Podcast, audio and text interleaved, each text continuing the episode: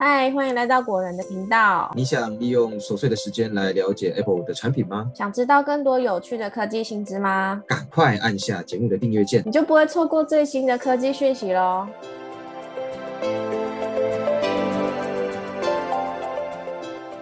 嗨，大家好，欢迎来到果仁聊科技，我是 Silver，欢迎来到果仁科技周报的时间。这个礼拜呢，有六则科技新闻要跟大家分享。我们会提到十五寸的 M2 MacBook Air 上市懒人包，还有 NFC 的新规范，以及 iPhone Index 最新经济指标。那我们话不多说，赶快开始介绍第一则新闻吧。第一则新闻：十五寸 M2 MacBook Air 的规格、价格、上市日期整理给大家。苹果在今年的开发者大会上发布了十五寸的 M2 版 MacBook Air。这款新品是 MacBook Air 系列历年来荧幕最大的一款商品。虽然美国已经在发表会后一周正式开卖，但台湾呢还要一段时间才会上市。我们先帮大家整理了规格、价格以及可能推出的日期等相关资讯来给大家参考。十五寸的 MacBook Air 正式的荧幕大小是十五点三寸，采用窄边框设计。而这个大小呢，也是历年来这个系列荧幕尺寸最大的一款，在视觉体验上呢，有绝对的爽度感受。厚度部分只有十一点五 mm，也堪称是历年来所有 Mac 产品当中最薄的一款，这也成为了世界上最薄的一款产品。重量的部分是一点五一公斤，跟之前十三寸的一点二四公斤相比，虽然有比较重，但只重了两百七十克，放在包包里面其实不会有太大的负担。十五寸的 MacBook Air 采用的是基本款 M2 晶片，在规格的加价扩充上没有 CPU 跟 GPU 的选项，就是固定八核心 CPU 跟十核心 GPU。但是记忆体的部分最高可以加价一万两千元，升级成二十四 GB RAM；SSD 容量最高可以加价两万四千元，升级为二 TB 容量。目前有提供四种颜色，分别是午夜色、太空灰、星光色以及银色。那在十三寸很容易留下指纹的问题呢？在这款十五寸的产品也同样存在。尤其是午夜色特别明显。电池续航力方面跟十三寸差不多，都是十五到十八个小时的电池续航力，基本上在外面使用一整天应该是没有问题的。预设附赠的是三十五瓦的双孔 USB-C 充电器，但是你可以在规格选择的页面上面换成七十瓦的充电器，而且不需要额外付费。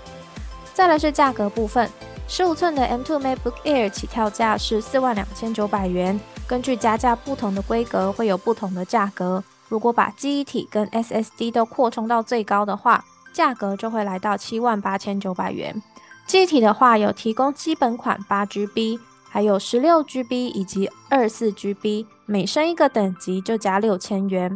SSD 容量则是提供基本款的五一二 GB，还有一 TB 以及二 TB。升级的话，分别是加八千元以及一万六千元。最后呢，来跟大家聊一下上市日期。二零二二年的十三寸 MacBook Air 呢，是在六月中发布的，然后在七月底的时候正式在台湾开卖。今年十五寸呢，是在六月初发布，正式开卖时间可能要等到 NCC 审查通过以后，才比较有机会判断什么时候会推出。那目前都还没有任何关于 NCC 审查的消息，但古人推测。会在七月中到七月底之间推出，大家也可以一起期待一下。再来是第二则新闻，大家有怀念 3D Touch 功能吗？iOS 十七调整一项设定，或许能让大家找回熟悉的感觉哦。苹果在 iPhone XR 开始取消了从六 S 开始推出的 3D Touch 功能，而且改用 Haptic Touch 来取代。那在取消的时候呢，有不少已经习惯这项功能的使用者表示可惜。最近有网友发现，在 iOS 十七触觉回馈触控设定调整之后，就可以模拟 3D Touch 的感觉。触觉回馈触控设定这项功能呢，主要就是调整你触发 Haptic Touch 的时间，按着画面多久以后会触发 Haptic 的选单。在 iOS 十七以前，这里面呢只有快跟慢这两个选项，但是在 iOS 十七中，苹果加入了一个预设值，也就是快。预设慢这三个选项，那根据网友测试，刚刚提到的预设这个选项，其实就是 iOS 十六的快，但这样跟 3D Touch 功能有什么关系呢？为什么网友在 Twitter 上面看到这个消息之后都大力赞赏？其实可以发现哦，大家讨论的主要是，如果在 iOS 十七把触觉回馈调整成快，长按以后的反应时间会很像当时 3D Touch 的反应时间，可以快速反应下一个动作，所以大家会觉得好像蛮期待的。最后，我们也来快速比较一下 3D Touch 跟 Haptic Touch 的运作步骤，在 3D Touch 的部分。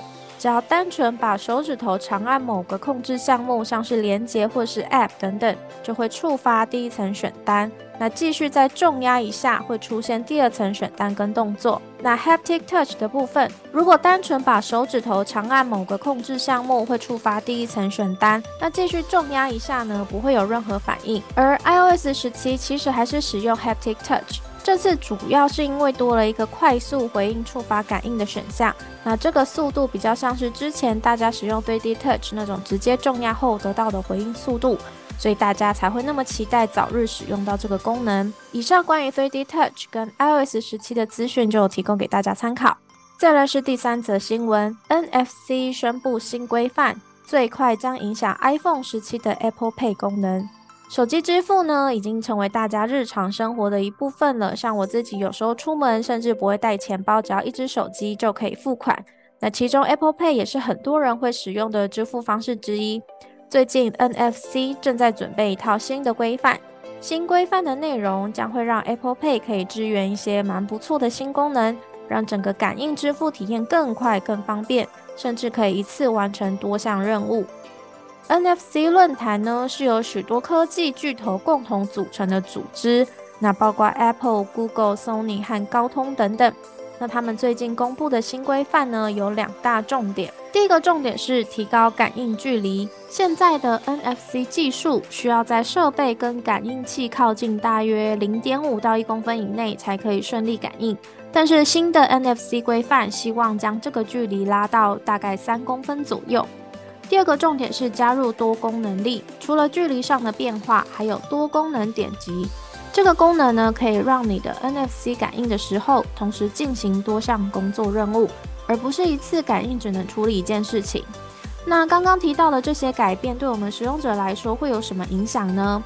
我们就以最常使用的 Apple Pay 来举例，如果将感应距离拉到三公分左右，并不单单只是感应距离变大这件事。这也表示，只要在三公分以内就可以轻松完成感应。相较于现在几乎要贴着，甚至有时候还要调个角度才可以成功感应到的状态来说，使用 Apple Pay 付款的过程呢，就会更加的顺畅。那另外一个多功能点击的特色，同样也影响我们使用 Apple Pay 的方式。像是说，如果我们在超市结账啊，可以一边透过 Apple Pay 付款，就可以同时累积会员点数，不需要再另外扫描条码；或者在机场利用 Apple Wallet 的 NFC 感应机票的时候，就可以一次帮全家人办理登机手续，加速通关流程。当然，这也可以应用在其他的售票或是验票的场合上，非常的方便。但对科技业标准来说，达成协议跟实施都需要一段时间。那 NFC 论坛也表示，上面这些改变的规范工作都已经在开发当中哦，但可能需要二到五年的时间才能推出。那为了支援新标准，Apple 几乎肯定需要更换新的 NFC 晶片。如果顺利的话，iPhone 十七将会是最快支援新的 NFC 标准的型号。以上关于 NFC 新规范的新闻提供给大家参考。再来是第四则新闻。Google 宣布，Android 小绿机器人 logo 要 3D 化了。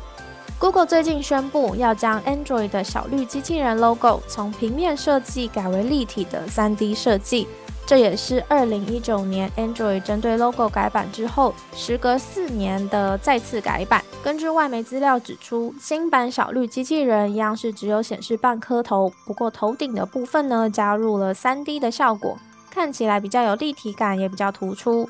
虽然 Google 还没有正式发布 Android 的新 logo 长什么样子，但是我们已经可以从这阵子的活动啊、新闻稿里面多次看到这个新 logo 的出现。那除了 logo 变成 3D 以外，文字的部分有一点不同哦。在新版 Android 的文字中，A 呢会从小写改成大写，那 N 跟 R 会从完整显示一个字母变成只显示部分的笔画。这个新 logo 形象在二零二三年 CES 展上首次出现，但当时只有绿色小机器人有变化，字体的部分呢还是维持旧版。一直到二零二三年 Google 举办 Input Output 开发者大会以后，才真正看到更多全新 Android logo 被运用在其他地方。那 Google 也向外媒证实了这个新的 logo 未来会在更多的场合可以给大家看到。那同样呢，也可能会出现在 Android 手机的开机画面上。预计正式推出新 logo 的时间会落在 Android 十四发布时一起推出。那以上呢，关于 Android 小绿机器人改版的消息提供给大家。再来是第五则新闻，为了防范恶意程式执行，澳洲总理建议国民手机每天至少关机五分钟。这几年，全世界骇客利用恶意软体窃取各自的事件频传哦。那为了进一步保护各自安全，澳洲总理最近呢建议澳洲居民每天手机至少关机五分钟后再重新开机，借此阻断恶意程式在手机后台背景运作。而且这项说法还得到不少治安专家的支持。在二零二零年的时候，一份来自美国国家安全局的行动装置安全指南。内容就有提到，每周重新启动一次智慧型手机，可以防范骇客攻击。雪梨科技大学的网络安全开发讲师也表示，定期重新启动手机，可以最大程度降低网络安全风险。因为关机呢，可以强制关闭在手机后台运作的所有程式。也就是说，如果有恶意程式在后台偷偷执行，关机就是阻断这些恶意程式的最佳手法。不过，这个讲师也继续补充。关机可能无法完全避免恶意程式执行，但至少呢也会让骇客入侵变得更加困难。那另一位新南威尔斯大学的网络安全教授也同样支持每天关机的说法。的最后也跟大家补充一下，其实也可以透过日常使用方式来防范这些恶意软体，像是不要乱点连接啊，不随便下载 App，还要定期更新系统等等。那以上关于防范恶意软体执行的相关资讯就分享给大家参考。再来是最后一则新闻，要工作几天才买得起 iPhone 呢？来看看最新的经济指标 iPhone Index。虽然 GDP 是评估国家生产力的主要标准，但在实际应用中，大家已经开始使用更具象征意义的指数来评估经济状况了，像是过去的 Big Mac Index 或现在更常用的 iPhone Index。这些指数呢是以劳动力为基础，计算在一个月里面需要工作几天才买得起一个商品。最新报告分析了各国的平均工资，并假设每月工作二十一天。再根据 iPhone 在不同国家和地区的定价制作出了一张表格，列出需要工作多少时间才买得起一部一二八 GB 的 iPhone 十四 Pro。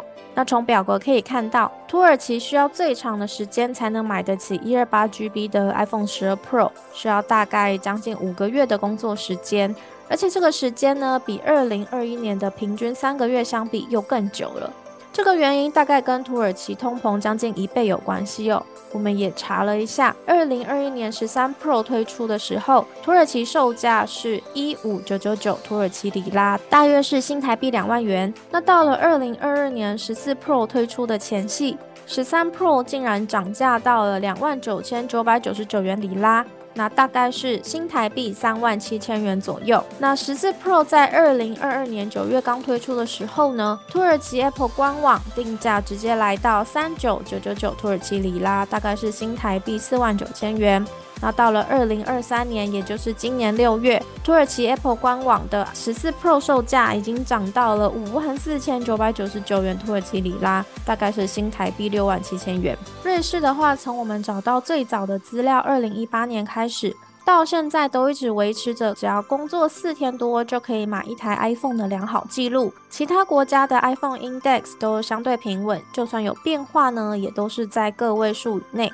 那以上关于 iPhone Index 的资讯分享给大家参考。好的，那以上内容呢就是这礼拜的古人科技周报，希望大家喜欢。那觉得本集内容整理的还不错的朋友，欢迎给我们按赞、订阅、爱心。那有任何想法也都欢迎留言告诉我们，也不要忘记把古人聊科技分享给更多朋友。我们下集节目见，拜拜。